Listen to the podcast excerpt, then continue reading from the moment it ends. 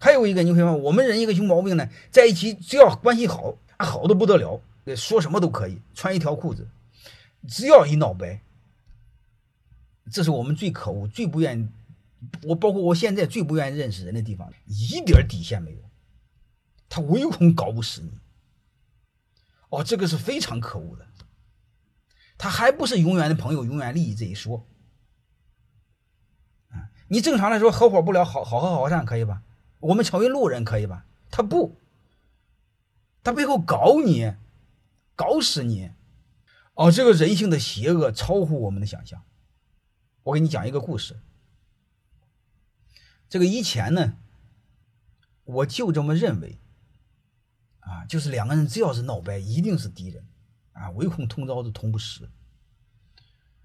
后来我有一个学生，新加坡的，啊，因为好多国家都有我学生。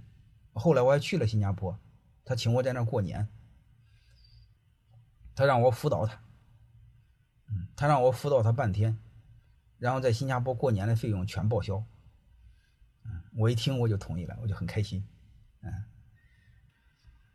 然后如果你们去新加坡的话，你们就能看到我这个学生开的公司叫 Mr. Bean，啊，就是翻译成汉语就是窦先生。啊，这老板，你大家知道，新加坡多数祖先是华人哈，是中国人啊，他现在是华人。他给我讲一个事儿，就是让我印象非常深刻。